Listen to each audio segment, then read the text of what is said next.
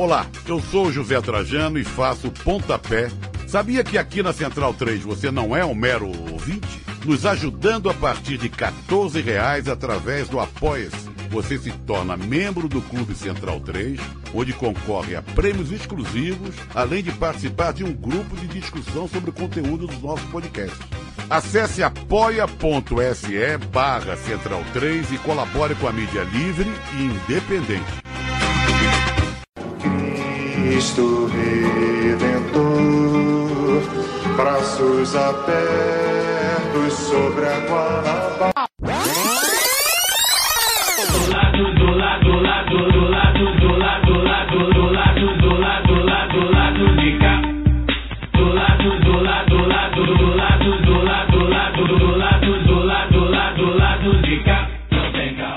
Olá, ouvintes da Central 3. Hoje é quinta-feira, 8 de outubro de 2020. Meu nome é Alciso Canete e sejam bem-vindos ao episódio 169 do Lado B do Rio.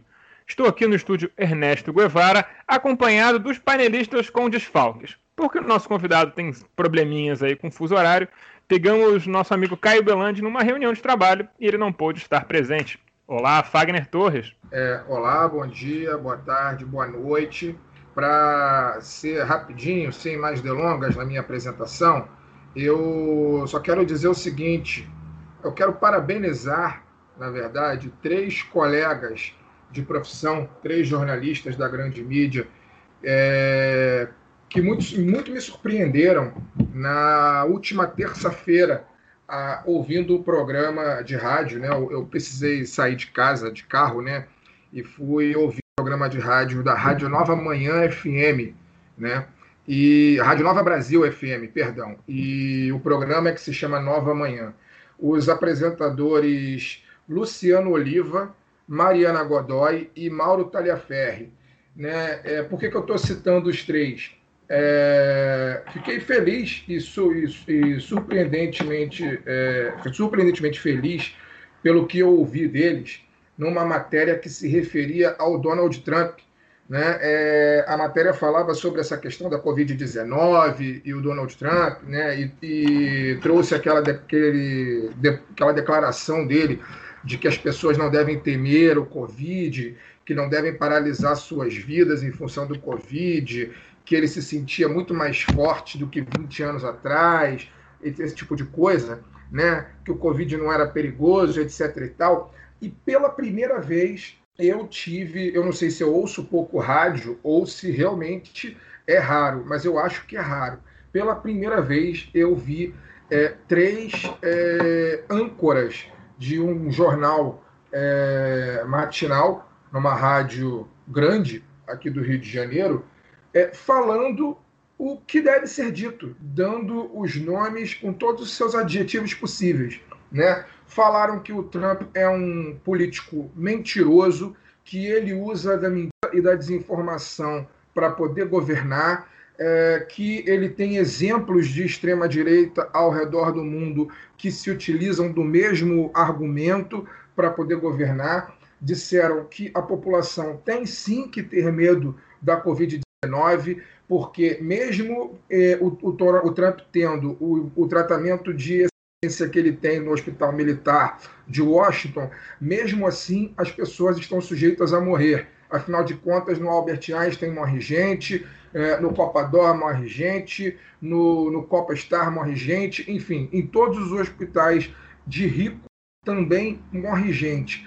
Então, pela primeira vez, eu vi três jornalistas se referirem aos políticos de extrema direita como mentirosos, né? É, como pessoas que se utilizam da desinformação para poder enganar a população e obter resultado eleitoral. Inclusive foi dito que o Trump, além de ser um mentiroso quanto mais, ele está num período em que a mentira fica ainda mais aflorada, que é o período eleitoral. Né? Que ele precisa mentir como nunca para poder se, se manter no poder. Então, como eu fiquei surpreso enquanto eu dirigia, eu falei: caramba, até que enfim estão dando nome aos bois, né? Estão chamando as coisas pelo aquilo que elas são, né? É, então, por conta disso, fica aqui o meu, meu parabéns a esses três profissionais da Rádio Nova Brasil FM. Vou repetir o nome deles: o Luciano Oliva, a Mariana Godoy e o Mauro Talhaferri, que chamaram as coisas pelos seus verdadeiros nomes na última terça-feira. Espero que isso passe a ser uma regra no jornalismo nacional, que a gente pare de utilizar eufemismo, né? pare de esconder a verdade como ela é. Se o Trump é mentiroso, tem que chamar como tal. Se o Bolsonaro é mentiroso, temos, temos que chamar como tal. É, acho que só assim a gente vai voltar a ter mais credibilidade perante a opinião pública é, enquanto jornalismo profissional. Então, dito isso, é, desejar também boas-vindas aos nossos convidados de hoje. Espero que o papo seja bom. Bom, eu também, já que parabéns para jornalista, queria dar parabéns para o jornalista da Deutsche Welle, Tim Sebastian, que fez uma entrevista com o Mourão que desnudou qualquer tipo de verniz democrático, verniz ponderado que o Mourão tenta se pintar às vezes com a ajuda de muitas relações públicas, né? de muito social media dele. Ele, a entrevista que ele deu para para Deutsche Welle mostra bem o tipo de, de gentinha que ele é. E aí o Tim Sebastian foi muito preciso na sua entrevista, ficou em cima do cara o tempo todo até ele cantar. Olá, Daniel Soares. Bom dia aos colegas desta mesa virtual, bom dia à convidada e ao convidado, e bom momento a todos que nos ouvem. Vamos ao programa. Então vamos, mas antes disso, a vinheta da propaganda. Agora os reclames do lado B estão no formato vinheta para facilitar a nossa vida enquanto gravamos à distância. Então vamos ao que importa. O 20 do lado B do Rio tem 10% de desconto nas compras do site Veste Esquerda. Basta usar o código promocional lado B e você vai ter acesso a 10% de desconto em todas as camisas do site. Acesse vesteesquerda.com.br e compre uma camisa bacana para você ficar em casa. O segundo recado muito importante é participe do financiamento coletivo do lado B do Rio no Padrim. A partir de R$ reais por mês, você colabora com a produção de mais conteúdo nas nossas plataformas. Acesse padrim.com.br barra lado B do Rio e confira as faixas, metas e recompensas. Caso você prefira fazer pelo PicPay, não tem problema porque nós estamos lá também. Acesse o seu PicPay e procure por Lado B do Rio e todas essas mesmas faixas de assinatura que estão no Padrim também estão disponíveis por lá. Esse financiamento é muito importante para nós, uma vez que, diferente do YouTube, no mundo do podcast, ter ouvinte, ter download, ter assinaturas do, do feed não nos rende um centavo. E para ter jornalismo de qualidade, nós precisamos de sua ajuda. Agora vamos para o programa, que é isso que importa. Corta para o Bom, temos o prazer de receber no lado B do Rio Virtual os autores do livro 10 Histórias para Tentar Entender um Mundo Caótico. Ruth Manos. Olá, Ruth. Ó, oh, vocês é que eu tava tímida, eu tava querendo começar assim com um pouco mais de cuidado, entendeu? Eu sou paulista, então eu, vou, eu vou com cuidado no Rio. Desculpa, gente, eu tava agradecendo, tô feliz por estar aqui, obrigada pelo convite, acho que vai ser uma conversa super super bacana para todo mundo. E o Jamil Chad. Olá, Jamil. Salve, meu caro. Muito obrigado aí pelo convite. Uma vez mais com vocês. E, e insisto na, na, na, minha tese, é, que eu, eu, acho que é muito mais do que uma tese. A, a presença de vocês no ar é, faz bem para todo mundo. Muito obrigado e vamos seguir. O mundo de fato está caótico e muitas teorias vêm à tona para explicar tanta conturbação desde a lógica de Gramsci de estarmos em um interregno, onde o velho já morreu e o novo ainda está por nascer, até visões mais religiosas, que vivemos os fins dos tempos e toda aquela coisa do arrebatamento. Então, Ruth, eu te pergunto, quais são para vocês, nesse livro, os pontos centrais para entendermos esse mundo atual? Então, a gente teve esse debate, eu e Jamil, né? Quando a gente estava escolhendo aí o, o nome desse bebê, a gente estava com muito, muita dúvida sobre o termo caótico, né? Porque sempre foi, sempre esteve caótico. E, e acho que, né, se a gente for olhar, por exemplo, para a Idade Média, a gente acha até que não está tão caótico assim. Mas está difícil, está difícil estar tá em transformação. E acho que aí, quando chega a pandemia, a gente se depara com, com uma panela de pressão onde foram jogados assuntos que já eram urgentes, já eram complicados, já eram tensos e que agora são inevitáveis, né? Então a gente elegeu 10 tópicos para contar 10 histórias em lugares inusitados do mundo, para falar sobre felicidade, sobre corrupção, sobre saúde, sobre violência, sobre meio ambiente, desigualdade, amor, racismo, desigualdade, né? E quando eu falo de felicidade, de amor, acho que a gente fala muito distante do, do discurso de Miss e muito próximo do discurso de que isso precisa ser política, política pública, isso precisa ser pauta de Estado. Vamos lá. Eu posso perguntar, Ciso? Ué, tava esperando já o tradicional pergunta do Fagner depois da minha. Já, já tava aqui já só esperando. Então, beleza. Eu vou, vou no Jamil. É, Jamil, você está em, em Genebra e eu quero continuar ainda em Donald Trump. Já que falei sobre ele na abertura, é, queria trazer ele para o nosso debate aqui com relação ao livro. Né? Queria que você falasse, você como um observador, né, um observador dos mais competentes que a gente tem na mídia brasileira, você estando em Genebra há tanto tempo, é, também tendo passado um, um tempo nos, nos, Estados Unidos, queria que você dissesse sobre Donald Trump. Eu vejo muito uma expectativa, até certo ponto positiva, de algumas pessoas, de alguns analistas, né, da população de uma maneira geral, olhando com muita atenção as eleições, as eleições dos Estados Unidos e a possibilidade de perda do, do mandato do, do Donald Trump para o Joe Biden, né?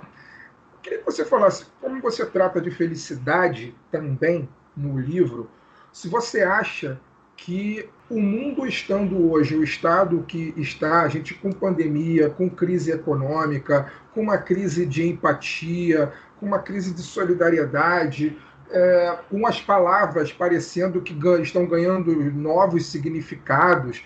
Né? A palavra liberdade perdeu completamente o significado real. A verdade, né? A gente, eu me sinto muitas vezes como se estivesse numa guerra, né? E na guerra a verdade é a primeira a morrer.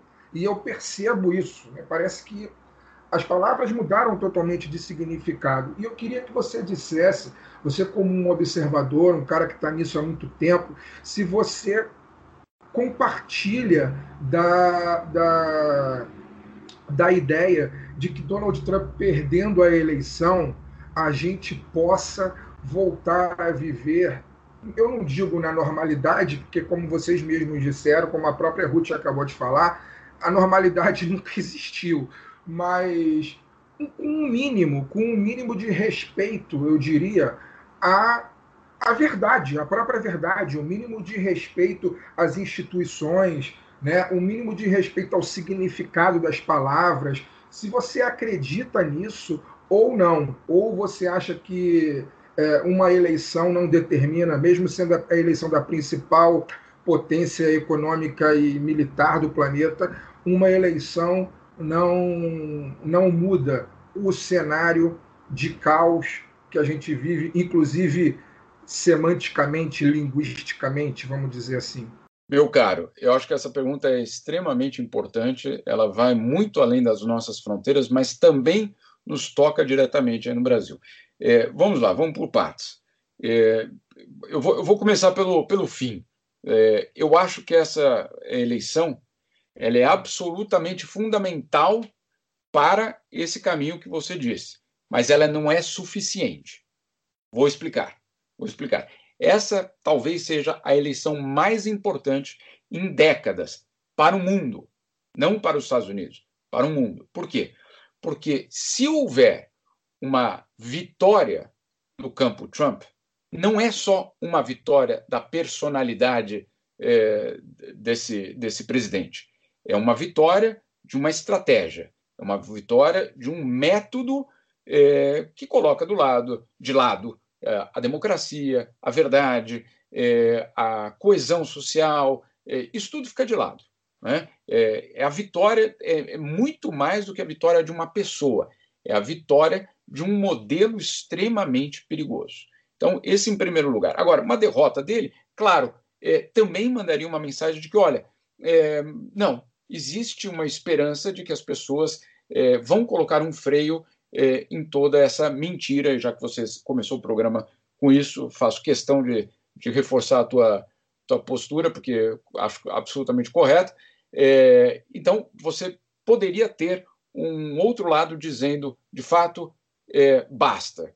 Não é possível que a gente possa é, viver numa situação como essa, com, com mentiras escancaradas, não é só uma manipulação da verdade, é uma, é, são mentiras absolutamente escancaradas, é, e uma situação em que o objetivo é o poder, é, muito mais do que qualquer outro tipo de, de é, fator. Poder internacional, no caso do, do, do, da influência americana no resto do mundo, mas também o poder doméstico na mão de um grupo específico. Bom, por que, que eu digo que não é suficiente? Porque mesmo que haja uma derrota desse, desse modelo, não significa que o descontentamento internacional, que a crise da classe média, que a, a desilusão em relação à democracia tenha chegado ao final. Então, é, é, por quê? E aí vamos, vamos tentar entender. Nós vivemos aí 10 anos é, aqui na Europa, também nos Estados Unidos, parte no Brasil também, é, com um modelo social sendo desmontado, né? completamente desmontado. Então, olha, é, é, idosos, perdão, mas vocês trabalharam a vida inteira e, e agora a aposentadoria vai ser menor do que prevista. Perdão, trabalhadores, é, vocês que lutaram tanto por conquistar direitos, agora esses direitos também vão ser retirados. E olha, perdão aí, pessoal, é, porque a saúde tão pouco é uma garantia. Então, o, o que nós vimos é, nos últimos 10 anos, por que, que, eu falo 10 anos? Porque na, na, crise econômica em 2008 2009, obviamente esse sistema já vinha de antes, mas em 2008 2019, sob o pretexto de salvar bancos, nós tiramos é, da, do, de uma parcela gigantesca da população mundial. E aí você fala, calma aí, é, e esse pessoal não reage? Bom, reagiram. Só que reagiram de uma forma manipulada.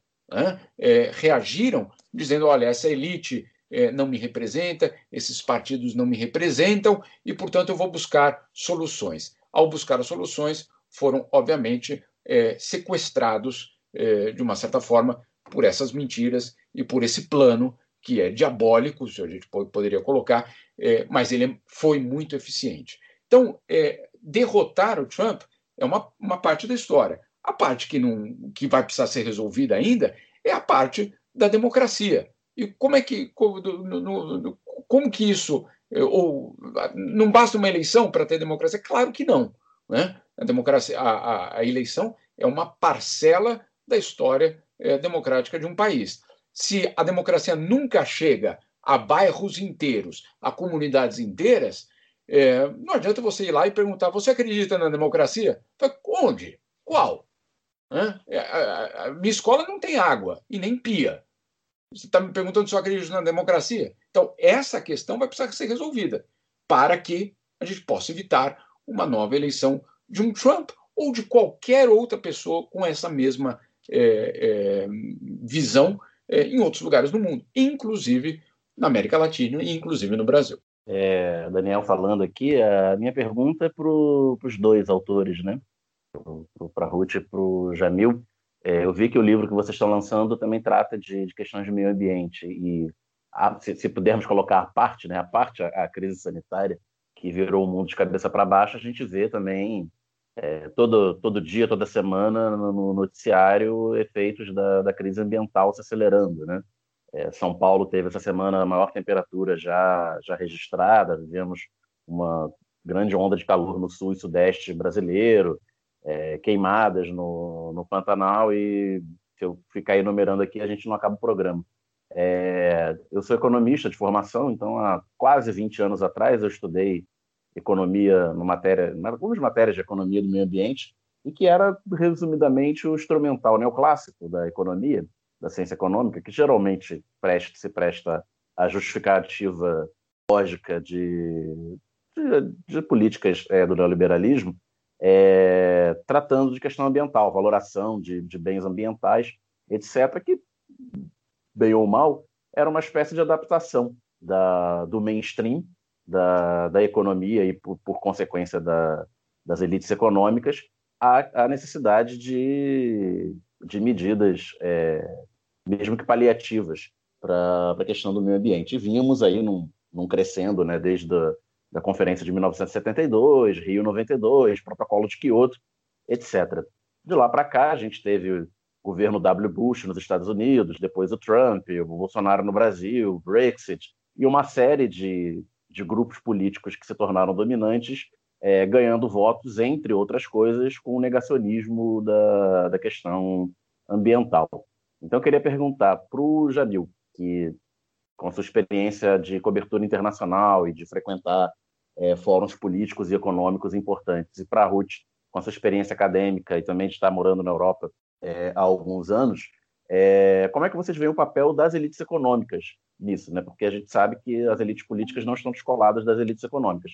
É, por que, que 20 anos atrás é, as elites econômicas pareciam é, incorporar elementos de, mesmo que paliativos, para a crise ambiental nos seus modelos de negócio, e hoje em dia patrocinam campanhas e, e, governos negacionistas pensando num lucro de curto prazo e que pode se tornar insustentável no médio e longo prazo.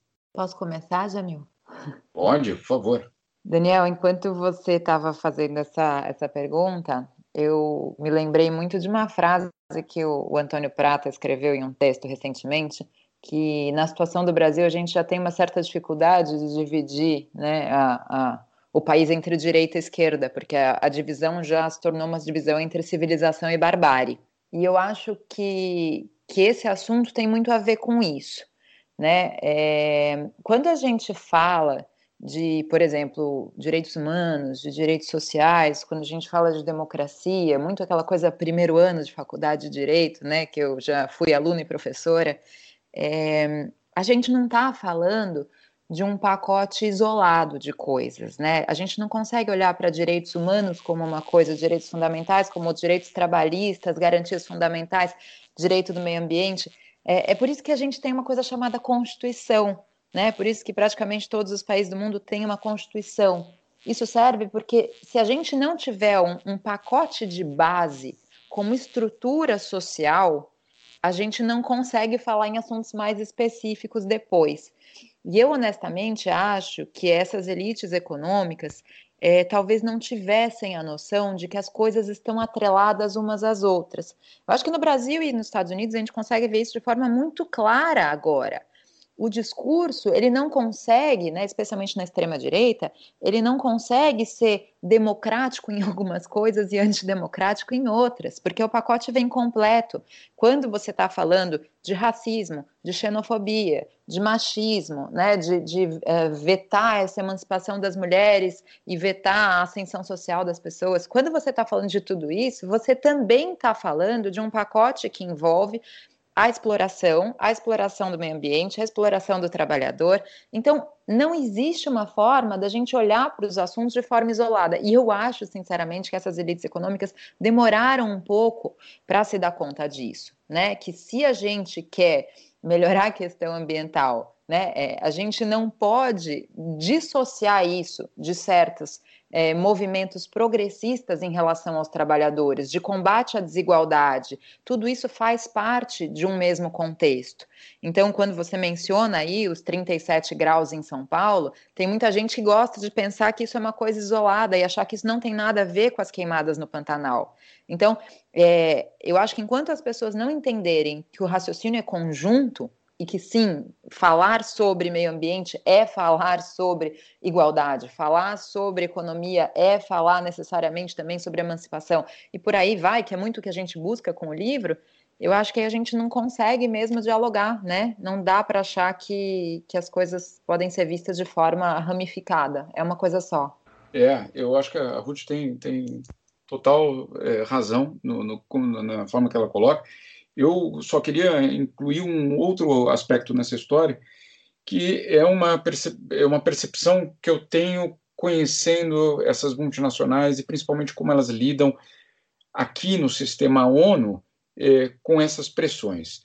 Há 20 anos, como você citou, eh, existia, eu acho, uma percepção das empresas de que eles poderiam fazer o que é chamado aqui de greenwashing, né? é, que é, vou mudar meu site, é, vou fazer umas coisas é, mais é, é cosméticas, né, em termos é, ambientais, mas eu não preciso mudar o, vamos assim, a, o meu sistema de produção. eu não preciso ir buscar novos fornecedores de matéria-prima, eu não preciso romper é, com o esquema de produção que eu tenho, e muito menos com o de consumo descartável. Né? Isso nada precisa ser feito. Eu posso só, por exemplo, plantar umas árvores, eu posso, de vez em quando, limpar alguma praia em algum lugar no mundo e, e ajudar a fazer a publicidade em volta disso. É o que eles chamam de greenwashing né, aqui. E é, 20 anos depois, você tem uma percepção muito clara de que o sistema está esgotado, que não tem isso. A gente coloca bastante claro no livro, né, é, é, Ruth, que a, a, a, era do mundo infinito acabou.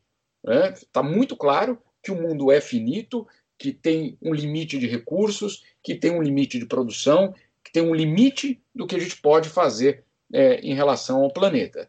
É, e aí, é, uma reforma disso, meu caro, uma reforma disso vai exigir é, muita transformação da indústria, do setor é, econômico, e aí eu até me pergunto, não sei, isso é uma, uma, uma, uma avaliação, será que toda essa questão aí de, de, de fa fazer, como fazem no Brasil, de linkar é, o, os ambientalistas à esquerda, para dizer, olha, isso é coisa da esquerda, esse negócio de ambientalismo é coisa da esquerda, não seria uma, uma espécie de proteção dos setores para dizer, olha, vocês não querem, vocês não querem o comunismo aqui, né? É, basicamente tentando ligar uma coisa com a outra para é, frear, né? Para dizer, olha, qualquer coisa além disso já é um outro sistema. E nesse outro sistema, olha, é, de repente você vai ter que compartilhar sua casa com outra família. Né? Então, que, que, eu estou exagerando nisso, mas é um pouco para criar essa, essa noção.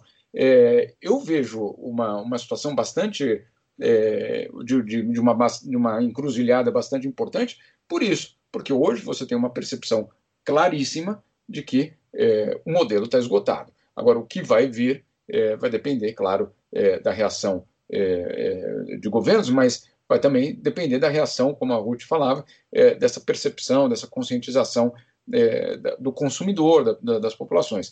É, eu, vejo, eu vejo uma parcela aqui dos europeus, pelo menos, principalmente dos mais jovens, dizendo que o, o, o euro deles, o, o, um euro, o que seja, 10 euros, é um equivalente a um voto. Né? É, ou seja, eu vou votar nessa empresa, eu vou votar nesse modelo quando eu compro um produto. É, eu, ou eu não voto nesse modelo quando eu eventualmente promovo um boicote. Então, tudo isso faz parte de uma encruzilhada bastante, bastante fundamental, eu diria, na história. Bom, é, bom, acho que tem uma pergunta aí quicando que eu não vou conseguir deixar de não fazer. É, bom, você falou em reforma de um modelo que, obviamente, né, um mundo finito e uma. Vivemos em um mundo finito e nós temos aí um, um sistema econômico que prevê o crescimento infinito, que é o capitalismo. e como já disse o professor Alisson Mascara, a única ética do capitalismo é a acumulação. Então, me parece que o capitalismo é completamente incompatível com o mundo futuro. Até porque, se a gente pensar, é, se a gente olhar para os dados e tal, a austeridade econômica ela serve a nenhum outro propósito que não seja a recomposição das taxas de lucro dos grandes capitais. Então eu pergunto para vocês dois: é, existe ainda um futuro para o capitalismo? Vamos deixar a advogada responder, porque senão eu sou preso. Você sabe que, ó, eu não, não vou dizer que eu tenho uma resposta para isso, acho que nenhum de nós tem, né? Mas essa, essa sua observação me fez lembrar muito do último livro do professor Boaventura de Souza Santos, né? A Cruel Pedagogia do Vírus, que acho que vale muito a pena, quem não leu, é pequenininho. É, e que ele fala que existe uma tríade, né? capitalismo, colonialismo e patriarcado, é, que um não sobrevive sem o outro. Né, especialmente o capitalismo não sobrevive sem o colonialismo e o patriarcado. Eu acho que a gente está num momento em que a gente está sendo muito confrontado em relação a isso. É, o colonialismo, eu acho que é um tema que nunca pode sair da nossa cabeça, né? Nunca pode sair da mentalidade. Para mim, morando em, em, Portugal, isso é muito fácil não perder de vista é, a existência disso como um, um verdadeiro norte em todas as relações internacionais. Jamil vê isso todo dia, né? A cultura colonialista, ela domina o mundo. A gente se esquece que esse mundo é guiado, sim, por, por colonialismo ainda hoje. Então, eu acho que quando a gente está falando de tentar promover certas mudanças, uh, sempre vai haver uma resistência profunda. Se a gente. O, o, o capitalismo consegue sobreviver com um mundo finito? Acho que não, mas tenho certeza de que o capitalismo não consegue sobreviver sem essa mentalidade colonialista, porque quando a gente está falando de colonialismo, a gente está falando de extrativismo de um modo geral. E o extrativismo não tem a ver só com questões ambientais ou com questões de riquezas naturais. O extrativismo é uma mentalidade, né? A gente é extrativista em relação a empregados, por exemplo. Eu que sou advogada trabalhista, a gente quer tirar das pessoas o que elas têm. Então, o capitalismo precisa do extrativismo. Né? E o capitalismo precisa também do patriarcado, que é o que eu e tantas mulheres, e né, felizmente tantos homens, vamos tentando derrubar um pouco em termos de estrutura. Ou seja, tudo que se coloca, se a gente for olhar, por exemplo, não sei se vocês assistiram The Politician, a série na Netflix, que eu acho sensacional, é, tudo que a gente vê nas pautas dessas novas gerações, né, da, da molecada jovem com 18, 20 anos, é, quando eles falam em meio ambiente, quando eles falam em combate ao machismo, quando eles falam na comunidade LGBTQI, quando eles falam em tudo isso, a gente está falando em derrubar, sim, o patriarcado, a gente está falando, sim, em derrubar o, o, o, colonialismo. E eu acho que aí, como o professor Boaventura diz, o capitalismo não tem como continuar. É, eu, eu acho, eu, só para completar, é, é um momento que é uma redefinição. Eu não acredito eh, talvez do, da forma tão eh, direta como a, a Ruth citou, eh, que seja um modelo que vai simplesmente se desfazer, porque, inclusive, ele ganha espaço mesmo onde as, os, os, governos oficialmente não, não se chamam capitalistas. Né? mas o que eu acho, e é isso voltando àquela percepção inicial que a gente colocou, né, Ruth, ou vai mudar, ou os problemas vão ser muito grandes para muita gente. É, a pandemia, de uma certa forma, é um alerta, é um alerta de que a, a, a concepção de eu produzo para mim e vocês não precisam é, se preocupar é uma, uma, uma, uma ideia absolutamente é, deslocada da realidade, no caso de uma pandemia, porque, por exemplo, né, na, na questão da vacina, não, eu vou aqui com as minhas empresas, vou produzir, eu vou vacinar a minha população e ponto final. É, só que para você abrir o seu país ao resto do mundo e para que a globalização capitalista continue, é, como é que ficam aqueles outros que não estão vacinados né, e que vão entrar de volta no seu país? Então, mostra muito bem que é, existe um limite. É, eu não sei exatamente que modelo pode surgir, é, eu acho que seria é, muito ousado da minha parte é, falar sobre isso, mas o que eu insisto, e acho que é uma parte que a, que a Ruth também vive aqui na Europa de uma forma muito clara, é que você não vai ter, você não vai ter paz social, você não vai ter é, coesão, você não vai ter uma comunidade enquanto a desigualdade prevalecer. É, e não é uma desigualdade é, né, é, relativa a uma desigualdade violenta, uma desigualdade é, que mata. É, nessa semana mesmo, eu, eu mesmo fiquei surpreendido quando recebi, é, numa manhã aqui, um, um relatório do banco UBS. O banco UBS é um, um dos maiores bancos do mundo, é uma, um dos pilares da economia suíça, é, e o banco dizendo que durante a pandemia, escutem muito bem, durante a pandemia, o número de bilionários no mundo aumentou e o valor, a, a, a, fortuna na mão dos bilionários no mundo atingiu um novo recorde. Você fala, bom, né, temos, temos sérios problemas. Aí você olha direito o informe e você descobre que os, o, entre os setores que mais cresceram é, em termos de acúmulo de capital é, numa, na pandemia foi o da saúde. Ou seja, enquanto bilhões de pessoas é, tiveram sérias dificuldades para ser atendidos, para garantir lugar no hospital, é, você descobre que teve gente que lucrou e muito com essa situação. Né? Só para vocês terem uma ideia, é, uma ordem de grandeza, não lembro agora os números exatos, antes da pandemia existiam aí cerca de 45, perdão, 47 até, esse número eu até me lembro, 47 bilionários do setor da saúde.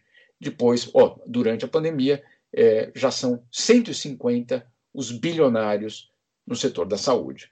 É, só para a gente também colocar no contexto, no mundo existem cerca de 2 mil bilionários. É, então, você vê aí que sim, a saúde dá dinheiro para quem, é, obviamente, explora. E aí, perdão, mas eu, eu fico imaginando daqui a 20, não, talvez um pouco mais, 50 anos, quando é, a história de 2020 seja contada, falar, olha, em 2020, é, 150 milhões de pessoas, segundo o Banco Mundial, caíram para é, um nível abaixo da linha da pobreza. O desemprego atingiu recorde em vários países do mundo. O PIB caiu, é, no caso da América Latina, teve a maior queda em 120 anos. É, os países ficaram endividados e não sabem quando vão poder pagar toda essa dívida. Enquanto isso, o número de bilionários aumentou. Tem alguma coisa muito errada nessa história. Né? É, não preciso, acho que, continuar com isso. Vamos lá. Eu também agora tenho perguntas ao Fagner falando, tenho perguntas para os dois. É, e já que a gente está falando de pandemia, é, eu queria seguir nessa toada. É, primeiro Ruth, depois Jamil. É, Ruth, é, no seu li no livro, né, no livro que vocês dois escreveram juntos, você cita é, uma, uma, das histórias que você cita se passa no Vietnã, né? e assim, o Vietnã não preciso dizer, ele, ele quase nunca ele é pauta no Brasil. Né? Ele só vai ser pauta no Brasil, muito provavelmente quando acontecer alguma, entre aspas, alguma primavera, ou algum tipo né, de, de coisas dessas essas revoltas que a gente não entende ainda muito bem acontecem no, em países que normalmente não saem dos jornais brasileiros, aí de repente eles viram pauta por aqui. O Vietnã, é, mas por acaso, nos últimos meses, desde que começou a pandemia, né, o Vietnã tem sido notícia, mas tem sido notícia do ponto de vista positivo, né, citando como um país que soube lidar muito bem com, com a questão da Covid-19, um dos países onde, onde se morreu menos, menos gente. Né? E é um país relativamente pobre, né? um país que até pouco tempo é, vivia com uma guerra, com uma intervenção dos Estados Unidos há, há 50 anos. Né?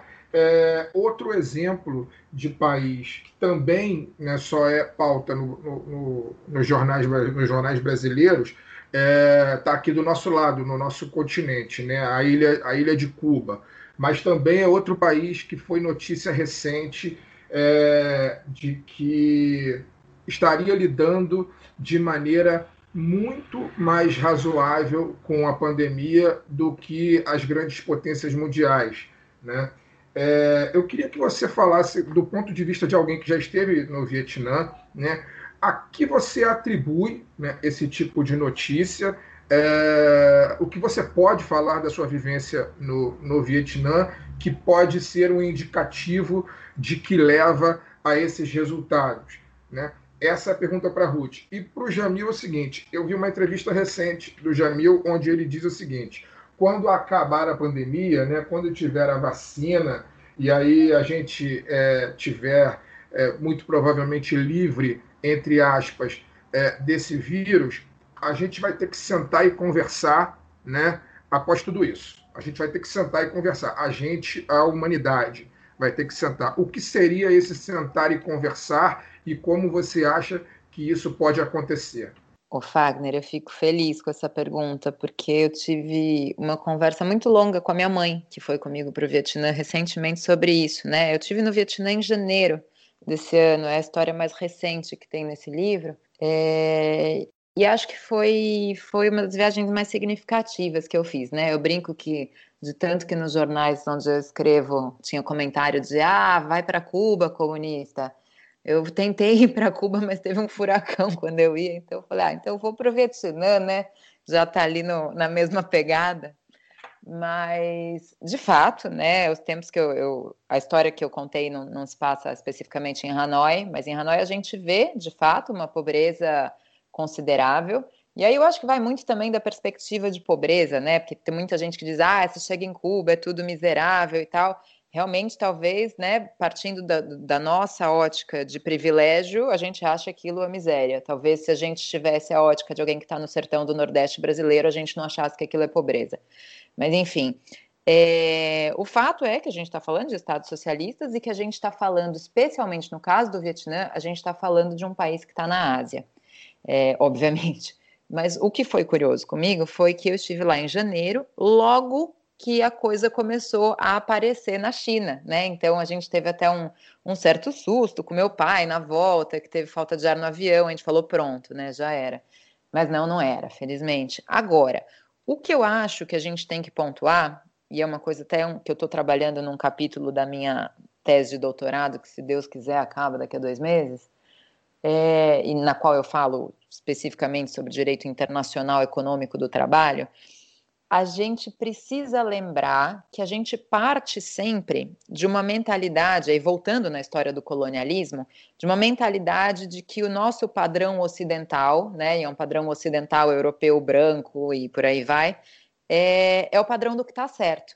E eu, na minha tese, se eu estou falando de direito internacional do trabalho, eu fiz muita questão de frisar que a mentalidade asiática, por exemplo, é muito diferente da nossa. Muito. E não existe um certo ou um errado aí. Eu acho que tem uma coisa aquele documentário dirigido pelo pelo dirigido não, mas produzido pela produtora do Obama e da Michelle Obama, né, que é o da Fuyao Glass, eu vou lembrar o nome daqui a pouco, é, o American Factory, no qual eles falam muitos, eles colocam muito esse contraponto de mentalidade dos chineses frente aos norte-americanos. E eu acho que a gente precisa entender que a disciplina que existe nos países asiáticos, e aí eu não vou entrar no mérito de se a disciplina existe porque existe um Estado autoritário ou não, mas é fato que o comportamento é diferente. Então eu acho que no caso do Vietnã a gente consegue olhar para um extremo sucesso né, no combate à pandemia, especialmente por considerar que a fronteira com a China, é, eu acho que sim por haver uma autoridade reconhecida, que eu acho que é um dos problemas que a gente tem no, no Brasil, né? A gente, na verdade, não tem nem uma, uma autoridade a, a qual a gente possa seguir. E, e, mesmo nas escalas menores, se a gente for olhar na, na, na esfera estadual, na esfera municipal, com esse fla-flu, digamos, que existe no Brasil, existe uma falta de reconhecimento de qualquer liderança, né? As pessoas estão divididas e muitas vezes dentro dos seus municípios ou dos seus estados elas também não acreditam nas lideranças locais. E eu acho que existia uma liderança forte ali e existia uma noção de compromisso coletivo, que eu acho que isso é uma coisa que a gente vê muitas vezes na Ásia e que às vezes falta é, em muitos países ocidentais. Eu acho que o, o, a nossa principal característica brasileira, né, que é de ter um jogo de cintura é, muito interessante, ela é ótima para algumas coisas. Vide a nossa diplomacia, né? A nossa diplomacia, bom, pelo menos era, né? Não dá para falar mais nada no presente nos últimos três anos, mas era uma diplomacia respeitada é, era um país que sabia lidar, né? Basta ver as fotos na época do governo Lula, por exemplo, como Lula transitava muito bem entre países de posicionamentos muito diferentes. Esse é o nosso jogo de cintura. Mas o nosso jogo de cintura também não faz com que a gente compre a quarentena. E, e a gente viu o resultado.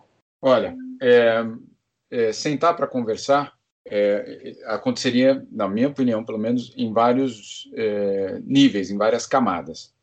É, a primeira delas e a primeira delas é, é nas comunidades locais, ou seja, na Europa, por exemplo, na Espanha, que tem muito comunidades de vizinhos, né, associações de vizinhos. Aqui na Suíça são os vilarejos, né, que sentam e de fato discutem e põem à votação muitas coisas. eu sempre digo, Fagner, aqui eu sou estrangeiro, não tenho passaporte suíço, não tenho cidadania suíça, e ainda assim, é, o orçamento de Genebra eu recebo em casa para votar. Né? Então, é, isso para mim é democracia. Né? Consultar alguém que mora na cidade, mas não é cidadão, sobre o que ele acha do orçamento daquele ano. É, eu não consigo imaginar é, um sinal mais claro na parte eleitoral, obviamente, do que essa consulta sobre esse orçamento. É, aí, é, por que, que eu digo isso? Porque, é, de fato, a, o engajamento político, é, repensar, não é a cada quatro anos na eleição presidencial. Repensar, sentar para conversar, é diariamente na nossa comunidade, no nosso bairro, na nossa rua. Né? É, é disso que eu estou falando um pouco, é, Obama chegou a falar disso quando ele perdeu, ele não, né? Ah, que na verdade foi uma derrota dele, mas quando a Hillary perdeu a eleição, é, ele fez um apelo que era para que os jovens, principalmente os jovens, mantivessem ou se engajassem é, é em termos sociais na, na, nas suas cidades. Um pouco de uma tradução do que eu estou tentando dizer, que é um engajamento é, da, da, na, na, no destino da comunidade. Por quê? Porque a democracia, o que, que ela é? Ela é a promessa de que o futuro estará nas tuas mãos. Essa é, esse é o grande jogo da democracia, né?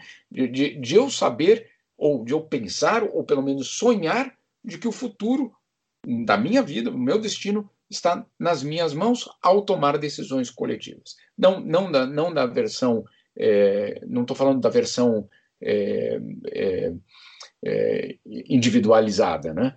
É, agora, é, por que, que isso precisa acontecer? Porque existe aquela percepção, muitas vezes alimentadas, inclusive pela imprensa, é, ah, não, política é só para bandido, política é para quem quer é, levar um por fora, política, basicamente criminalizando a política. Não, a política é, basicamente, é um assunto de todos nós, até daqueles que falam, não, eu não discuto política. Ele já está discutindo política ao falar uma frase dessa. Então, em primeiro lugar, sentar para conversar é justamente nesse ponto é, mais básico de todos. Agora, também existe uma necessidade muito grande para que lá do outro lado, qual que é o outro lado, é longe, é, mas também tem uma relação muito grande, que é uma eventual uma conversa entre governos Aí você escolhe se é o G20, se é o CDS, se é na ONU, se é o Conselho de Segurança, se são todos ao mesmo tempo, para dizer: olha, é, a pandemia mostrou a nossa fragilidade, a pandemia zombou da nossa cara, a, a, a pandemia é, fez das nossas bandeiras, é, fez as nossas bandeiras ficarem ridículas, né? porque ela obviamente não respeitou nada disso. E aí, é, continuamos assim, tudo bem? ou existe alguma outra forma de organizar? Né? E, e, claro, o poder, a, a, discussão do poder vai estar sempre presente, isso não, não resta nenhuma dúvida. Agora, é, quando todos é, sofrem, é, eu acho que é pelo menos uma oportunidade. Se isso vai acontecer, olha, é, é difícil a gente prever, é difícil prever o que aconteceria é, depois dessa eleição agora em novembro, mas eu acho que é uma necessidade. Não estou dizendo é, se ela é, vai ou não vai acontecer, mas essa é uma necessidade cada vez mais urgente. E, de repente, essa pandemia é um último alerta a algo muito pior. O que quer dizer algo muito pior? A própria OMS diz que sorte que esse vírus, é, relativamente a outras possibilidades, mata menos. Agora, imagina se ele matasse é, metade das pessoas que ele, que ele é, é infecta. Né? É, qual, é, qual seria a, a repercussão disso tudo. Então, é, de uma certa forma, de repente, esse é um alerta é, é, bem é, explícito para todos nós de que algo vai ter de mudar. Se vai acontecer, obviamente, isso é impossível dizer. No livro a gente cita, né, Ruth, uma espécie de novo pacto social. Né, você estabelecer perguntas, porque o livro, Fagner e Daniel, inclusive é importante a gente colocar isso, o livro não é de receita, né? É, não é, olha, faça isso e seja feliz, faça aquilo e seja é, rico, é, faça aquilo outro e resolva o problema da, da desigualdade. Não, o, o, livro traz perguntas. Né? Então, uma das perguntas que a gente traz é o seguinte: até quando a gente aceita que um governo gaste mais em é, armas do que em saúde. Até quando isso é permitido? Outra pergunta: o que é que, def... o que, é que protege um país? São caças, é, navios, fronteiras patrulhadas ou são leitos de UTI? Né? São perguntas. eu acho que elas são válidas e vão continuar válidas por algum tempo. A resposta do Jamil deixa um gancho para a minha pergunta. É, lá no. que também é para os dois, para a Ruth e para o Jamil. Lá no distante março de, de 2020, assim que, que nós nos recolhemos em, em quarentena, quem pôde, né?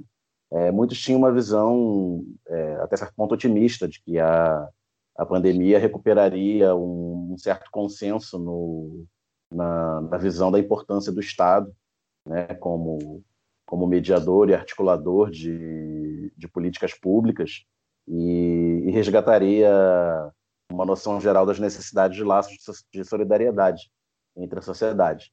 É, sete meses depois, né, na prática, quem quem as classes mais privilegiadas, geralmente ligadas a um trabalho mais intelectual, que é, que é mais fácil de fazer é, remotamente, é, continua no seu, no seu home office, pedindo, pedindo iFood e entrega do supermercado, e quem já estava quem estava trabalhando precarizado e sem acesso à política pública continuou mais precarizado ainda, porque é, com menos opções de, de trabalho, indo para a rua se arriscar para ser o entregador do supermercado de quem pode estar em, em home office. É, como é que vocês veem o, o mundo que, que vai sair dessa pandemia? E não estou entrando nem no mérito de como vai sair, né? se, se a vacina já vai permitir voltarmos a ter alguma normalidade, se teremos ainda ondas de, de abertura e fechamento de, de quarentena. É, como é que o mundo vai sair disso e se a gente aprendeu alguma coisa, como disse o Jamil aí na, OMS, OMS falou, se surgir daqui a alguns anos um, uma pandemia de um vírus de, de maior mortalidade? Olha, eu, de um modo geral, não sou uma pessoa muito pessimista nem cética, mas nesse caso eu sou. Né? É óbvio, quando eu mencionei um pouquinho antes, né, as pessoas no Brasil que não ficaram de quarentena, obviamente estou falando de quem não fez isso por vontade própria ou por negacionismo, e não das pessoas que tiveram aí que que seguia a vida, né, é, por total impossibilidade de, de, isolamento, inclusive isolamento dentro das próprias casas, né, casas que nem têm estrutura para comportar as pessoas que deveriam viver ali. É, eu acho que a gente vai entrar num, num período violento, sinceramente. É, acho que a, a crise econômica, acho não, né, todos nós sabemos que a crise econômica derivada da pandemia está começando, ela não está terminando, né? Não é porque a gente está de saco cheio dessa história que agora a gente está começando a entrar na reta final, não estamos nem na reta final do vírus em si, a gente aqui na Europa está vivendo muito isso, a nova alta dos casos, é, muito menos numa reta final do problema. E eu acho que, como sempre, né, quem, quem paga por, por pelos, pelas grandes crises econômicas, como Jamil disse, né? É, geralmente quem já era rico enriquece com esse cenário e quem já era, quem já estava na linha da pobreza vai vai cair mais para baixo, ainda mais para baixo.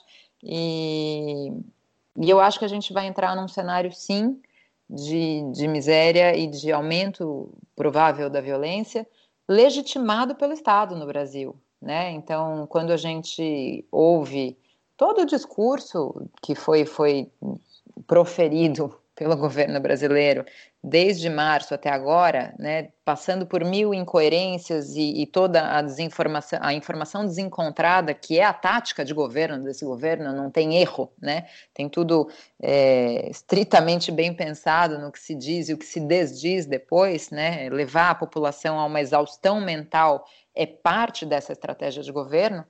É, eu acho que tudo que foi dito ali contribui para esse cenário né, de, de violência, de, de polarização, é, que, eu, que eu não acho que vai ser fácil, não. Não vai ser fácil em nenhum lugar do mundo. Acho que na Europa também é toda a estrutura europeia da União Europeia vai ser questionada, já está sendo mais questionada do que já era. Mas a gente vai entrar num período difícil. A única coisa que eu vejo, sinceramente, de muito positivo, é, para mim, é um fortalecimento da importância das organizações internacionais. Eu, como, como advogada, como professora, eu há muito tempo abandonei um pouco da minha fé no direito interno, né? É, o quanto o direito interno está à mercê de pequenos percentuais eleitorais é uma coisa assustadora e a velocidade com a qual a, a democracia e o sistema jurídico conseguem ruir de alguma maneira é assustadora. Então, eu acho que a importância das organizações internacionais como uh, uma fonte mais estável de normas jurídicas é, é, fundamental e a, e a pandemia vem demonstrar isso, né? Que por mais que a gente tivesse as informações desencontradas dentro do Brasil, existia um norte. A gente sabia um pouco, pelo menos, deixa eu pelo menos olhar para o que, que o Tedros falou hoje, com todos os acertos e erros da OMS, a gente tinha uma instituição mais forte e que não estava à mercê do bolsonarismo. Então a gente tinha um norte para o qual olhar. Essa, para mim, é a grande lição e grande mensagem que fica da pandemia em termos positivos. Eu só queria completar é, uma constatação que foi feita há poucos dias pela própria OMS, é, de que aquele, aquela mensagem inicial da OMS, lave as mãos, fique em casa, ela não considerou é, aqueles que ficaram em casa é, representava é, representaria é, a morte dos filhos, né, basicamente, da, da própria pessoa, e não considerou é, que em muitos desses lugares é, lavaram as mãos com o quê? Né? Isso foi uma auditoria interna da própria OMS que chegou a essa constatação, é, mas que também deixou muito claro que a OMS desde então modificou o seu discurso para dizer que sim, ficar em casa, sim, distanciamento social, sim, tudo isso, mas também sim, a presença do Estado para sair ao resgate dessas pessoas nessa situação. Então, é, só para deixar muito claro que esse debate é um debate real e, e, muito, e muito, eu diria, manipulado também por outros, outros grupos. O próprio presidente Bolsonaro que diz é, não, mas eu estou preocupado com a economia, com a renda das pessoas, por isso que eu estou dizendo a todos a sair. Não, não é, não é, não é isso. Né? É claro que tá, todos estamos preocupados com a renda, é, mas é, não é incentivando aglomerações que você faz isso. Então, um pouco dessa. Eu queria só completar o que a Ruth disse, não tenho nada a acrescentar ao ponto da Ruth, porque uh, acho que ela, é, ela tem uma, uma lógica muito clara aí, é, inclusive com o direito internacional, é, mas eu acho que a gente precisa entender que essa que essa que essa situação é, eu acho que isso não precisa ser dito mas como a gente está na, na era do que a, de que as obviedades se perdem então, melhor dizer o óbvio, né? É, a desigualdade não apareceu com a pandemia, né? É, a, a, situação daquele que não pode ficar em casa, ela estamos falando deles hoje, é, mas é, sempre só, só só quem não queria ver, é, não via. Né? Então, quando ah, a desigualdade estava escondida, não estava não, estava escondida não. Né? Então, é, é, um ponto importante que a pandemia traga isso tudo à, tona mas não vamos achar que é uma novidade da, da história da, do planeta. Bom, é, eu queria retomar um assunto que a Ruth falou quando citou o livro do Boaventura, que era o colonialismo. Eu quero fazer uma pergunta até bem voltada para vocês que já moram na Europa há muito tempo e convivem muito com essas contradições né, dessa Europa pós-colonial, pelo menos pós-colonial com colônias de direito, né? Elas ainda são muitas delas ainda são de fato, né? o domínio econômico, especialmente da França, que tem até uma moeda própria para suas ex-colônias e tudo mais, o franco franco-africano, né? É, e eu queria perguntar sobre essa questão do, do, colonialismo e da questão nacional, porque a imagem das populações europeias de Portugal, França e, Espanha e, e, Reino Unido, acho que em especial esses quatro, mas muito, todos os outros em alguma medida, ela se forma muito naquela lógica da união para, né, para, para se defender e, poder expandir e, e, explorar os outros. Né? É, essa, a glória da, da colonização é, ainda é glorificada, por exemplo, no, no, nas escolas. Né? No Reino Unido, recentemente, o governo conservador é, proibiu que se debatesse, sob um viés crítico, o, o período colonial, né, sob a justificativa oficial de que numa tradução livre se trataria de mimimi. É, então, só que né, a realidade não é essa. As populações desses países hoje são muito mais diversas. É, a, na França, eu acho que 15% da população francesa é composta né, de, de árabes e africanos, talvez até mais. É, na, no Reino Unido também não é uma estatística muito diferente. E essas pessoas acabam se tornando, né? Salvo se, serem, se forem grandes futebolistas ou outros tipos de atletas de alto desempenho, acabam se colocando a, a uma margem meio que permanente da sociedade, né? Esses países parecem que são incapazes de debater e assimilar verdadeiramente essas populações. É, como a Europa, você, assim, como a Europa resiste a isso? É, e até que ponto você acha que essa resistência a essa incorporação é necessária para a manutenção da lógica desses países como, como nações? E até que ponto isso vai gerar um, crises internas é, maiores no futuro? Olha, eu acho que existe uma lógica muito simples, que eu, com a qual eu me, conf, me confronto muitas vezes. A mesma lógica que faz com que os europeus de hoje em dia né, venham, e aqui em Portugal eu ouço esse discurso toda hora, tipo, ah, mas não fui eu que colonizei o Brasil. É exatamente o mesmo discurso né, dos brancos que dizem, mas não fui eu que escravizei os negros.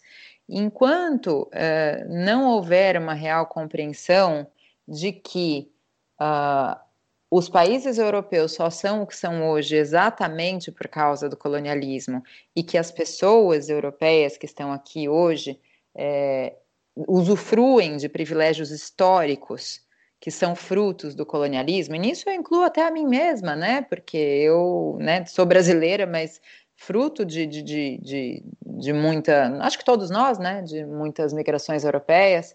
É, Enquanto não se entender que nós que somos brancos usufruímos todo dia de privilégios que só existem porque existe uma, uma exploração histórica das populações negras, enquanto não chegar essa resposta que é tão óbvia, né? E que a gente cansa, mas é o que o Jamil falou, a gente está em tempos de ter que falar o óbvio. Eu, eu digo para as pessoas, né? Ah, mas eu não explorei os negros. Não. Então vê quantos negros estavam na sua vida, de alguma forma, uh, recebendo salários baixos para viabilizar a carreira que você construiu. E aqui na Europa eu acho que é exatamente a mesma coisa.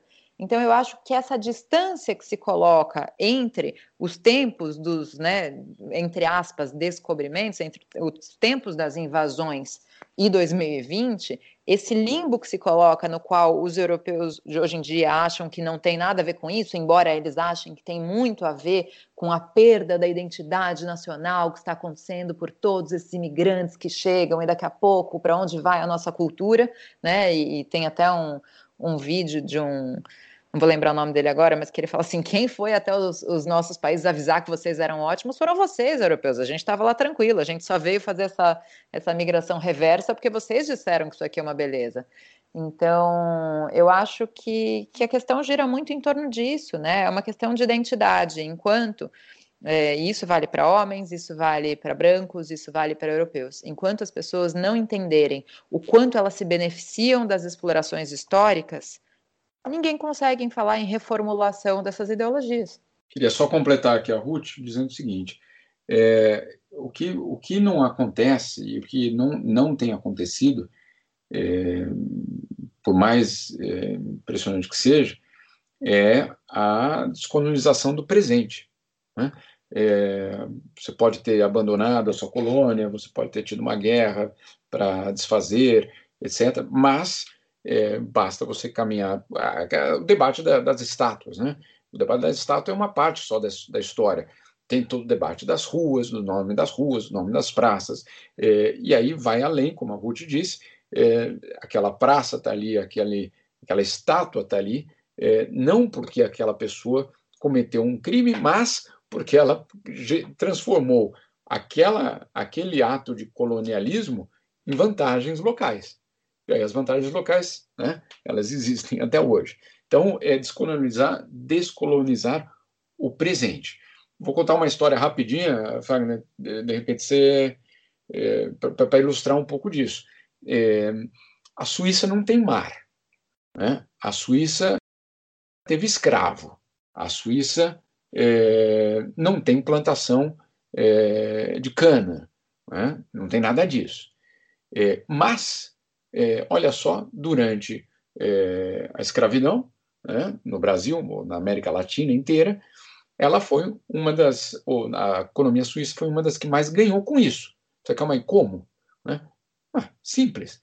É, para você, para um, um, português, para o espanhol, ou para qualquer outro ali, é, fazer o, o, tráfico negreiro, ele precisava mandar um barco, né, basicamente, para Angola, Senegal, o que for ali, é, para fazer a, a, a ida desses escravos para o outro lado do Atlântico. Isso custava dinheiro. E aí você precisava pedir uma carta de crédito, ou seja, um empréstimo. Quem dava o empréstimo? Os bancos suíços, né? os empresários suíços, que davam esses créditos, claro, cobrando juros extremamente elevados. E aí era curioso, porque, olha, é, é, uma vez é, que o, o, dono daqueles escravos vendia aqueles escravos no Brasil, na República Dominicana, é, em Cuba, onde é que fosse, é, o destino daquele, daquele, daquela embarcação, uma parte daquele dinheiro ia para quem financiou a viagem, que eram os banqueiros suíços, empresários suíços. Resultado disso, cidades é, muito bonitas aqui na Suíça, como Neuchâtel, que é uma cidade extremamente bonita, você descobre que vários dos prédios do centro da cidade foram construídos com esse dinheiro. Né? É, hoje eles são a biblioteca, hoje eles são a sede da prefeitura, etc. É, mas foi construído com a exploração humana. Não tem outro, não tem outro nome isso aí. Né? E aí você fala, não, mas eu não explorei. Não, não, não, é isso. Não, tô, não, tô, não, não é a, a culpa individual, mas a sociedade precisa saber. Né? É, então, por exemplo, tem uma, uma situação também em Berna extremamente complicada de ser contada. Qual é? é Berna comprava como hoje. Você compra ações da, da Vale, você compra ações da Embraer. É, a cidade de Berna resolveu, durante muitos anos, comprar ações de empresas que faziam tráfico de escravo. Né?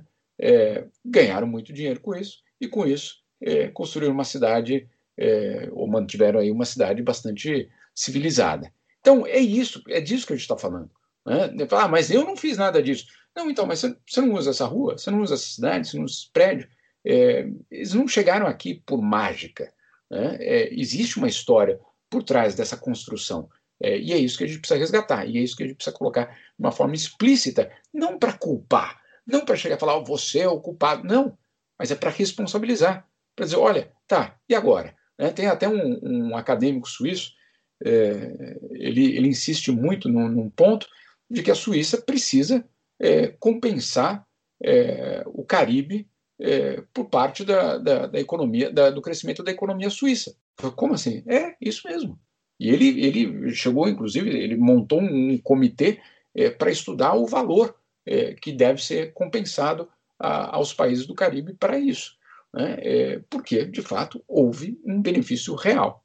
Bom, é, vamos agora passar para o bloco do Caô da Semana.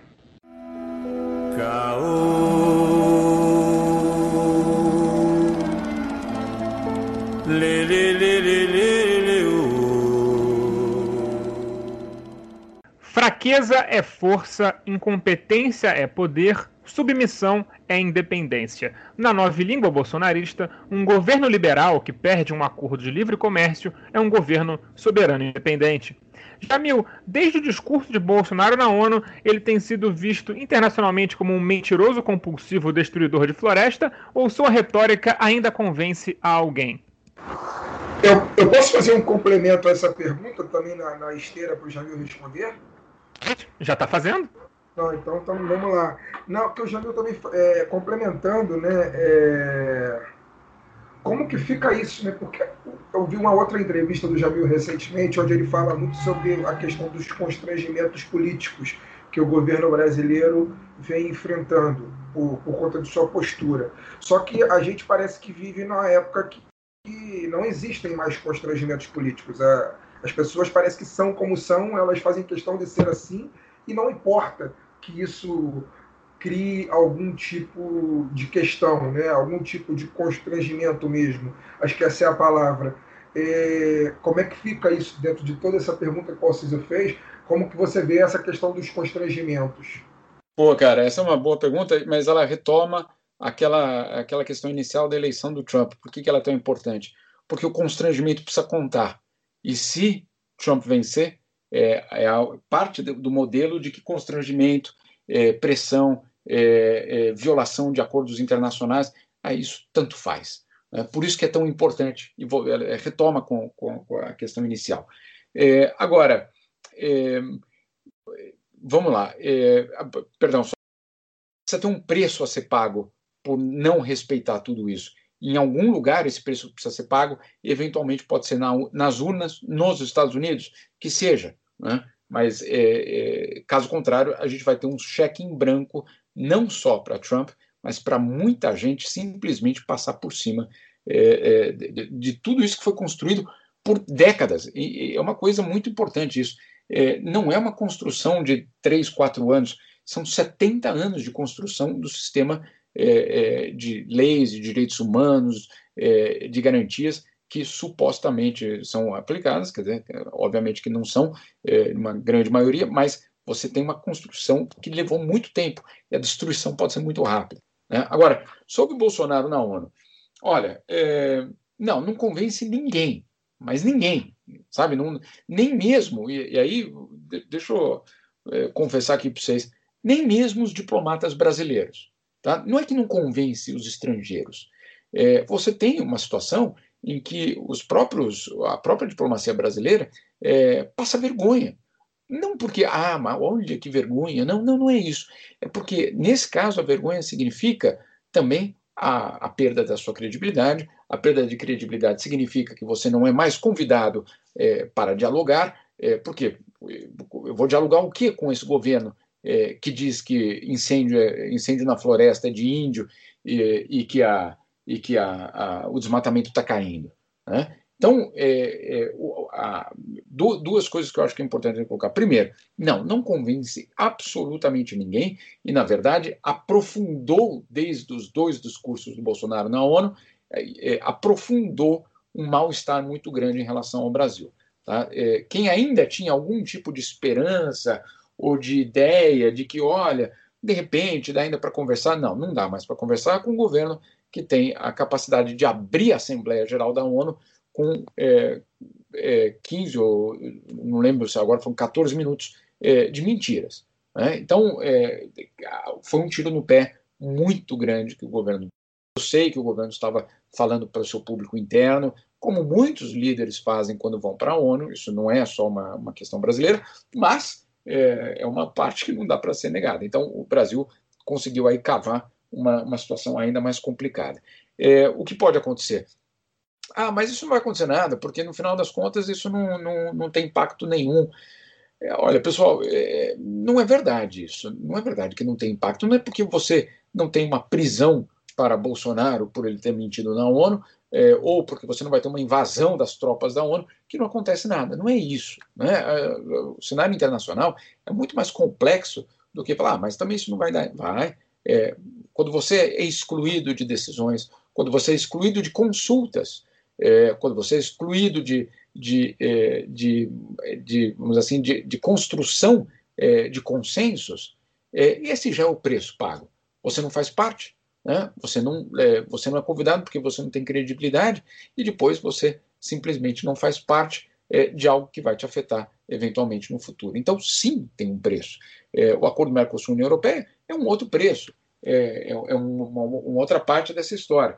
Mas, é, e, além disso, vai ser bastante claro aqui, é, o pessoal do setor agrícola brasileiro, os grandes exportadores, estão muito preocupados, porque já vemos, não é? A Ruth também conhece isso muito bem, é, é, lojas, supermercados, McDonald's e, outras, e outros lugares dizendo: olha, os nossos produtos são sustentáveis, hein?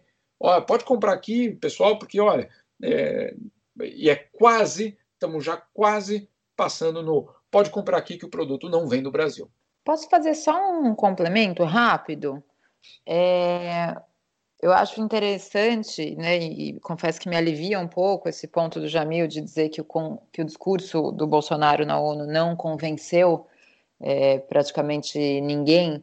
E, e, fico feliz que, pelo menos nesse meio no qual o Jamil está inserido, né, Genebra, organizações internacionais, pessoas que têm uma visão crítica disso, mas eu acho que é importante a gente frisar, especialmente eu que estou em Portugal, que é um país conservador, é um país no qual é muito. Você convive muito com pessoas de direita, né? Eu não convivo com pessoas de extrema direita. Isso é curioso, apesar de ter um movimento de crescimento forte da extrema direita aqui com o Chega e o André Ventura. É, eu convivo muito com pessoas de centro-direita, né? E, e é muito interessante como existe uma certa vontade de gente, e acho que no Brasil também existe isso, de algumas pessoas da direita, mas que não são da extrema direita, que elas têm alguma vontade de poder gostar um pouco mais da figura do Bolsonaro e de outras figuras autoritárias. E que eu acho que a mudança de tom que o Bolsonaro teve nesse discurso da ONU, na qual ele despiorou um pouco a aparência da coisa, embora fosse tudo baseado em mentira, em, é, é, ele tirou um pouco daquela truculência, daquele tom belicoso, eu acho isso extremamente perigoso, porque isso também é pensado, né? Pode não convencer quem está dentro da ONU e quem enxerga as coisas de forma mais clara, mas eu vejo, inclusive aqui em Portugal, muita gente que já tinha uma sedezinha de escorregar para esse rumo, falar assim, ah, mas ele parece estar tá um pouquinho mais ponderado agora, né? Então, acho que é fundamental a gente colocar isso. Isso é pensado, isso é arquitetado, e de alguma, em alguma medida isso funciona. Ruth, eu vou devolver uma pergunta para você. Você falou que convive aí com muita gente de centro-direita em Portugal, que Portugal é um país conservador, apesar de ser governado por um, partido socialista já há algum tempinho. É, como é que é conviver com a, a diáspora bolsonarista em Portugal? Porque assim, a gente sabe que eu conheço, inclusive, muita gente que votou no, no Cretino e picou a mula do Brasil, né? Porque aí é muito fácil, né? É muito bom. inclusive, é, ódio e nojo a essas pessoas. Mas, de qualquer forma, é como é, como é, como é essa convivência com, porque me parece, pelo que né, até alguns ouvintes nossos e, e muitas pessoas que eu conheço que moram em Portugal falam, uh, os brasileiros que vão a Portugal são mais de direita que o português médio. Né? Eles acabam sendo a nata do reacionário brasileiro que quis se livrar desse país horroroso e tudo mais. Como, como é que é essa vida? Como é que é essa vida de ser uma brasileira expatriada num lugar onde os brasileiros expatriados, em sua maioria, são reacionários? Sabe que eu escrevi um texto para o Observador, né, o jornal português para o qual escrevo, que é um jornal super conservador também, né? Brinco, tô, sou um cavalo de Troia lá dentro. Mas é, eu escrevi um texto já faz uns três anos para o Observador chamado Os Brasileiros que Me Envergonham.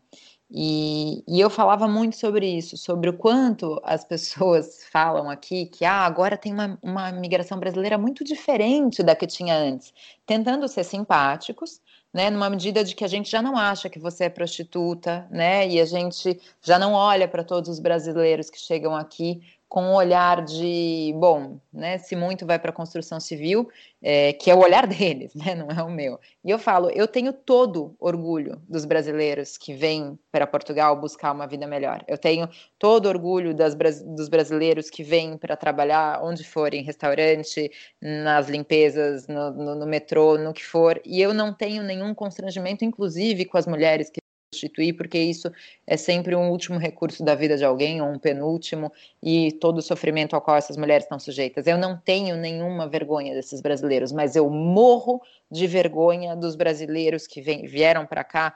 Acho que mais antes das eleições, do, do, das eleições presidenciais que elegeram Bolsonaro do que depois. É, as pessoas que vieram né, na época do, do, do fim do quase governo Dilma e na época do Temer, veio uma leva, né, que vinha com um discurso que não tem nada a ver com a direita portuguesa, né? Porque a direita portuguesa ela tem muito a ver com catolicismo, ela tem muito a ver com uma, uma memória de aristocracia, ela tem muito a ver com conservadorismo nos costumes e tal. Não é essa direita uh, que, que, que completamente estúpida, que, né, que vem naquele discurso, né, o famoso importante é tirar o PT, e que eu ouvia coisas quando eu andava de táxi ou de Uber que eles me contavam sobre coisas que brasileiros diz, diziam, né? E esses brasileiros que vêm para cá com quatro malas Louis Vuitton, que sabem perfeitamente quanto custa um velha, um barca velha mas não sabem é, o que foi o 25 de abril, por exemplo, são esses brasileiros que me envergonham. E esse foi um texto que me deu um milhão de dor de cabeça, mas que eu endosso ainda hoje, né? Eu me envergonho dessas pessoas, eu me envergonho de ser confundida com esse tipo de brasileiro. É, e eu acho que aqui, é, especialmente em Portugal, teve, e eu, eu lembro que eu falei isso até para um amigo, eu virei falei, olha, se tem uma única coisa que me consola na eleição do Bolsonaro é saber que os brasileiros que vêm para cá depois da eleição vai ser quem está fugindo desse governo. E foi muito verdade, né? Eu sinto nos últimos três anos que o tipo de brasileiro que vem para cá é muito galera de pesquisa, galera que, que, né, muito casal gay, muita gente que está com medo de estar no Brasil. Então, pelo menos a gente consegue criar aí uma comunidade de resistência um pouquinho maior. Mas é osso, nossa. É uma, uma forma de evitar ser confundido com essas pessoas, né? Já é evitando, evitando usar a camisa da seleção brasileira, você já está já corre o risco de não ser confundido. Né? A camisa da seleção brasileira é um, um, objeto de museu aqui na minha vida, pelo menos, ela dificilmente vai voltar a ser usada. Sou a favor, inclusive, que mude as cores depois que esse inferno todo passar. Né? Pois é, Essa... Fagner, desculpa te interromper, mas é isso, né? Quantos quantos símbolos né, a gente perde. Então, eu, eu confesso, até o verde e amarelo hoje em dia me revira um pouco o estômago, é muito louco, muito triste. Totalmente, totalmente. É, eu queria ainda na, na falar com a, com a Ruth, conversando com ela, é, que eu acho que tem a ver com, com esse bloco que a gente está lidando, em, em, certa forma, em que o Alcísio muito fala daquilo que que eu falei no começo também, né, que é a, a questão da mudança do significado das palavras. E eu, eu vi, Ruth, que você, você tem um, um vídeo que foi publicado acho que há três, há três ou quatro meses atrás, acho que foi em junho, né? Que você fala do estranho mundo das pessoas perfeitas, né? E tem toda essa questão da relação da mídia social, enfim, do que a gente do que a gente parece, né, do que a gente deixa parecer ser, e que isso pode impactar negativamente na vida é, é, da, não só das pessoas que nos veem, mas também na nossa própria vida, porque a gente acaba vivendo é, um personagem eterno. Né? E, e eu queria que você falasse sobre isso, porque na esteira do que o Alcísio disse, né, no, na, na, abertura do bloco, o, do significado é, é, revirado né, das palavras, tem essa questão da, da, da, mídia social, ela, ela mostra muitas vezes um mundo que parece perfeito, né? É, mas na verdade ele não é. Né? Na verdade, é, como é que eu vou tentar, como é que eu vou explicar? Eu, eu, eu falo muito em relação ao Twitter, por exemplo. Né? O Twitter tem essa questão do, do, cancelamento e etc. E todo mundo parece perfeito ali dentro, todo mundo tem opiniões maravilhosas, ninguém nunca cometeu um, um, ato. Parece que a gente já nasceu sem ser homofóbico, nem parece que a gente vive numa estrutura de sociedade homofóbica, numa estrutura de sociedade racista, numa estrutura de sociedade machista. Todo mundo ali é, é exemplo. Né? E, no entanto, o mundo fora dali é o, é o inferno que a gente sabe que é. Né? Eu queria que você falasse sobre isso, porque eu acho que tem relação não só com a, o, a questão que o Alcísio propõe para o bloco, mas também a questão que você propõe nesse vídeo seu que se chama, eu vou encontrar aqui, é, O Estranho Mundo das Pessoas Perfeitas. Queria que você falasse sobre isso. Pois é, eu acho legal, a gente, a gente já entrou em outubro, né? Mas a gente também está saindo do setembro, conhecido também como setembro amarelo, para falar sobre saúde mental. E eu acho que é importante a gente falar sobre saúde mental e, e mídias sociais, redes sociais e né, internet de um modo geral. Essa, essa falsidade da, dessas vidas perfeitas é, é um pouco o que financia a existência das redes sociais, né? É, se a gente abrir o, o, qualquer rede e, e, só se deparar com, com negatividade, com coisas ruins, as pessoas passam a fugir disso. O problema é o que, que é negatividade, né? O que, que é o que faz mal para a gente. E aí você vai encontrar em cada uma das pessoas que existe no século XXI o nicho no qual elas estão inseridas e que gera angústia. Então, pode ser que para algumas pessoas sejam as blogueiras ricas, magras, de sucesso, nananã, e pode ser que para outras pessoas isso seja um ambiente intelectual que é que massacra, né? Que parece que só você não não não tem opinião sobre tudo, que parece que só você não tem, não está cheio de certezas, que parece que só você não leu o romance de Tolstói no, no fim de semana. Então, a pressão que isso exerce sobre a gente é uma coisa que a gente tem que ser muito crítica, né? Eu sou uma pessoa que está em redes sociais o tempo todo, meu trabalho tem a ver com isso, é, e longe de mim colocar uma coisa ante tudo isso. Acho que a gente tem que ter visão crítica, acho que a gente tem que saber né, separar um joio do trigo, o que, que é aquilo que para a gente acrescenta e o que não acrescenta, e às vezes tem coisa que acrescenta, mas faz mal e que a gente precisa se afastar às vezes. Né? É, é, a gente fala muito pouco sobre saúde mental e a gente tem que falar sobre isso. Ninguém está bem. Eu já dou spoiler, estou escrevendo um texto para o Observador para esse sábado, que é exatamente sobre o fato de que as pessoas não estão bem e as poucas pessoas que estão bem têm que ter a dimensão de que são poucas, né?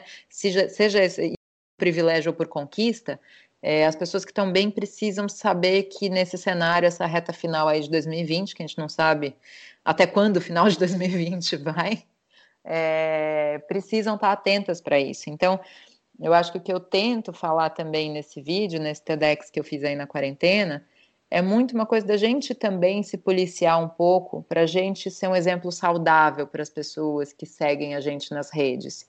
É muito fácil a gente chegar lá e postar mil coisas e conquistas e leituras e lançamentos e não sei o quê, mas também tem um lado de falar, ó, deixa eu falar, tá foda, tô na merda, hoje as coisas deram errado também, né? A importância de vulnerabilidade e de humanidade né, na, nas redes sociais.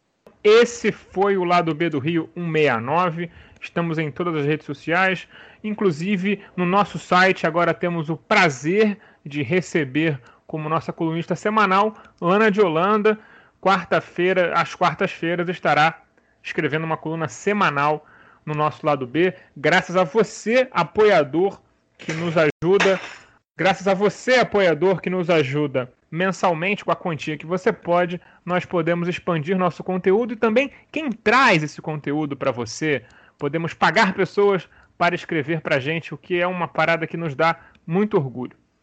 Então, confira o primeiro texto dela, que já saiu nessa quarta-feira, uma reflexão muito importante. Enfim, dito isso, Ruth, muito obrigado pela sua participação. Foi um grande prazer conversar com você. Algum recado final? Não, queria agradecer profundamente, agradecer o trabalho de vocês. Isso que você falou é lindo, né? De agradecer o fato de poder pagar alguém para escrever. Eu, eu agradeço essa sua observação, acho que em nome meu e do Jamil, né? Quantas vezes a gente, como alguém que vive de palavras, vive da escrita, é, confrontado com a coisa, ah, não, não tem pagamento, mas é ótimo para ter visibilidade, né? Visibilidade não tem, não está pagando boleto. Mas eu acho fundamental reconhecer isso. Agradeço o espaço, agradeço o trabalho de vocês. Que bom que há um lado B, que o lado, lado A tá, tá esquisito, né? Obrigada, gente. Jamil Chad, muito obrigado pelo seu retorno ao lado B. Muito obrigado, meu caro. Da próxima já posso pedir música, não é isso? É, na verdade, pode pedir música sempre. A gente está sempre aberto a isso. Não, não, muito obrigado, de fato, e, e por, por, permitir que a gente possa estar aqui falando do livro. É, é, um livro que eu acho que, sinceramente, dialoga muito com o que vocês fazem, com o site de vocês, é, com a tentativa de, é, de mostrar é, uma parte é, da história que muitos querem que permaneça invisível, porque não é muito confortável. É, mas eu, eu, tenho uma percepção, só para concluir, é, de que a gente. E não é, não é dar lição de moral, porque eu não quero dar lição de moral, não quero receber lição de moral, não é isso, mas eu acho que a gente errou é, na, na, talvez até na visão cosmológica, né, pelo seguinte: é, eu só existo se você é, confirmar que eu existo. Né? É, minha segurança depende da tua segurança, minha saúde depende da tua segurança, é, da tua saúde, é, e, e, assim por diante. Ou seja, se a gente não reconhecer que é, o bem da comunidade é o nosso bem, é, vai ficar cada vez mais complicado. Então, muito obrigado aí pelo convite e obrigado aí. E bom falar contigo de novo, viu, Ruth? Sempre. Fagner Torres, suas, seus recados finais? Bom, é, agradecer muitíssimo a Ruth e ao Jamil pelo tempo que eles dispensaram com, conosco aqui nessa conversa. É, eu acho que a gente teve muitos, é, muitas reflexões interessantes para a gente poder pensar é, né, daqui para frente, né, enquanto ainda estamos, enquanto ainda estamos confinados, né, nós que estamos confinados é, é, porque podemos estar, né, é, agradecer muitíssimo a essas duas figuras, né, ao Jamil, que eu, como jornalista, né, o tenho como referência há muito tempo, já sabe disso, já falei isso algumas vezes, estou sempre é, lendo a, a, visão que ele traz né, do Brasil na, na Europa. É, vou começar a acompanhar as colunas da, da Ruth no Observador também. Né, eu que de vez em quando tenho, quando tenho tempo, tenho o hábito de de buscar informação, principalmente na, na, nas mídias portuguesas, afinal de contas o meu inglês não é lá grande coisa, então eu me viro como posso nos, nos meios de comunicação em português e em espanhol. Né? É, e, além disso, mandar um abraço para um, um, grande amigo nosso, né, que é o quinto elemento desse programa, que é, se o lado B existe é porque ele entendeu é, a nossa proposta e viu nela uma, um, um potencial né, de levar uma informação contra-hegemônica, que é o Leandro Yamin, né, a cabeça uma das cabeças pensantes por trás da Central 3, que é a nossa nave mãe, está fazendo aniversário hoje, se não me engano, 37 anos ou 36 anos. Vou ficar devendo a idade certa, mas isso não importa. O que importa é que o Yamin, com o seu quase 1,90m ou seu 1,90m, merece coisas somente do tamanho, do seu próprio tamanho né? Feliz aniversário para que seja um dia de muita alegria e um ano de muita realização, porque é só isso que o Yamin merece. E eu acho que, e eu acho que fico por aqui. É, vamos continuar observando né, os próximos acontecimentos. Semana que vem eu vou estar fora, já deixo o aviso aí para a galera. É, vou ter uma semana de folga no meu trabalho, então acho que é muito justo que eu tenha uma semana de folga no lado B também. É, mas daqui a 15 dias eu volto, espero com muita saúde também para a gente continuar debatendo o Brasil, eleição municipal se aproximando. E é isso. Muito grato a todo mundo. Valeu e até a próxima. Daniel, recados finais? É, tenho, só tenho a agradecer aí a, a Ruth e ao, e ao Jamil pelo, pelo tempo disponibilizado para o programa. Mandar também meus parabéns para o Yamin, acho que são 36 mesmo. E até semana que vem. E bom descanso para o Fagner. É, fica o bom descanso para o Fagner. Espero que ele tome coragem para pegar uma prainha. Na sua via...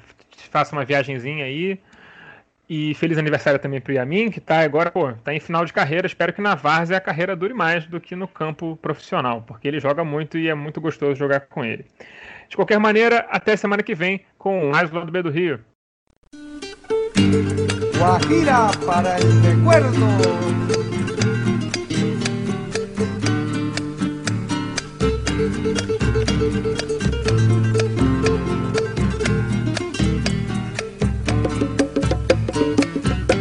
aprendimos a quererte desde la histórica altura del sol de tu bravura le puso cerco a la muerte.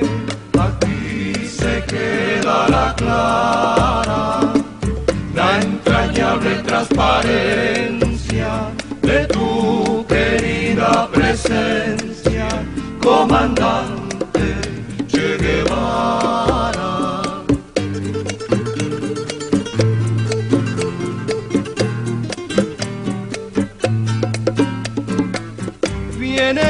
la brisa con soles de primavera para plantar la bandera con la luz de tu sonrisa. Aquí se quedará clara la entrañable transparencia de tu querida presencia, comandante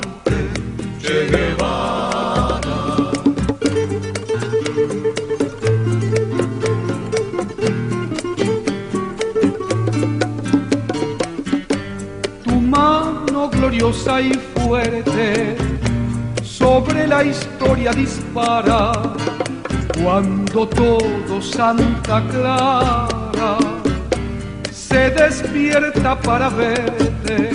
Aquí se queda la clara, la entrañable transparencia de tu querida presencia, comandante